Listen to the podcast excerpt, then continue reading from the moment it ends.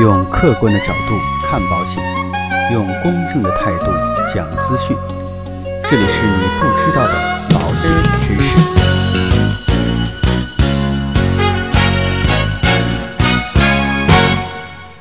好，各位亲爱的朋友，马上呢就到了九月一号，也到了各中小学啊陆续开学的时间了。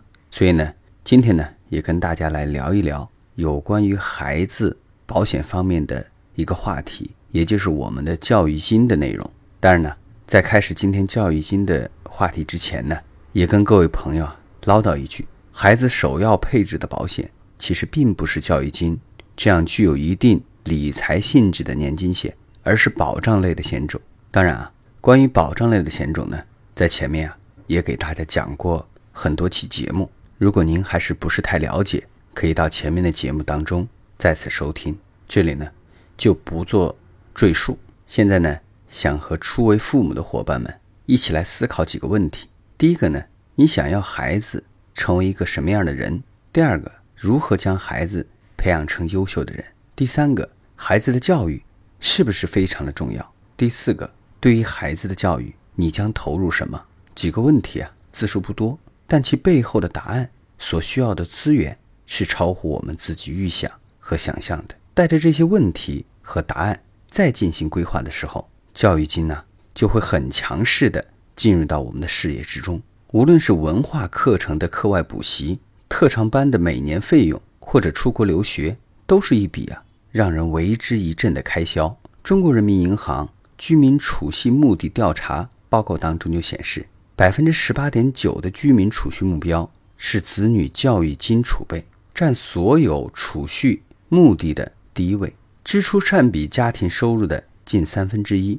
教育费需求为家庭理财的第一大需求。教育花费真的开销这么大吗？其实啊，只要和身边有子女的亲朋好友交流的比较多，就会对教育费用占用家庭收入的比重有很清晰的认识。我有个亲戚啊。三线城市重点高中，马上高二，他每个月的课外补习费用就将近五千元。注意啊，这仅仅只是每个月的课外补习费用，还不算学费、生活费等其他学校内部的开销。如果加上一些额外的特长学习、社交活动、必要的子女旅行等等，都是需要在规划的时候综合考虑的因素。每个父母都希望自己的子女受到良好的教育。实实在在的刚需，子女教育资金的规划必须遵循以下的原则：提前做规划，越早越好。罗马不是一天建成，是一个积少成多的过程。清楚了解教育成本，梳理清楚家庭财务状况，合理进行教育费用的储蓄和投资，进行以教育金为主的长期规划。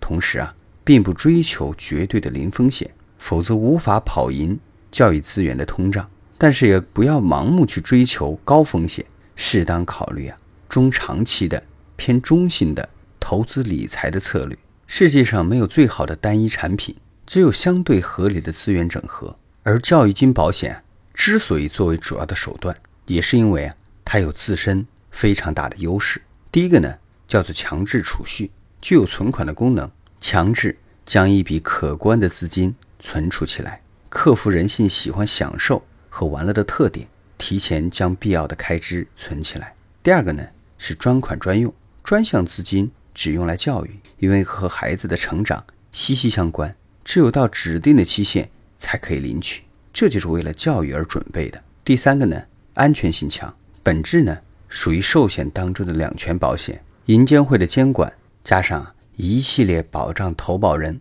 和被保险人利益的相关的措施，安全性啊非常的强。第四个呢，收益持久，不用自己频繁操作资金的出入，避免期间的收入损失和被挪用的风险，一直享有合同当中约定的收益利益，契合理财的持之以恒原则。最后一个呢，就是具有保障性。有的教育金呢，支持投保人豁免功能，也就是投保人发生风险豁免后期的保费，非常的人性化。所以啊，教育金产品是和我们以往的储蓄。以及其他的理财产品，有着本质不同的金融产品，对于孩子的教育方面具有专属性、安全性的特点。作为非常爱孩子的家长来讲，为孩子提早准备一份教育金保险，对于孩子未来的教育提前准备，确保孩子有一个从容幸福的未来生活。那今天的节目呢，到这里就告一段落。如果说您喜欢我们的节目，请点击订阅按钮来订阅我们的节目。让我们下期再见。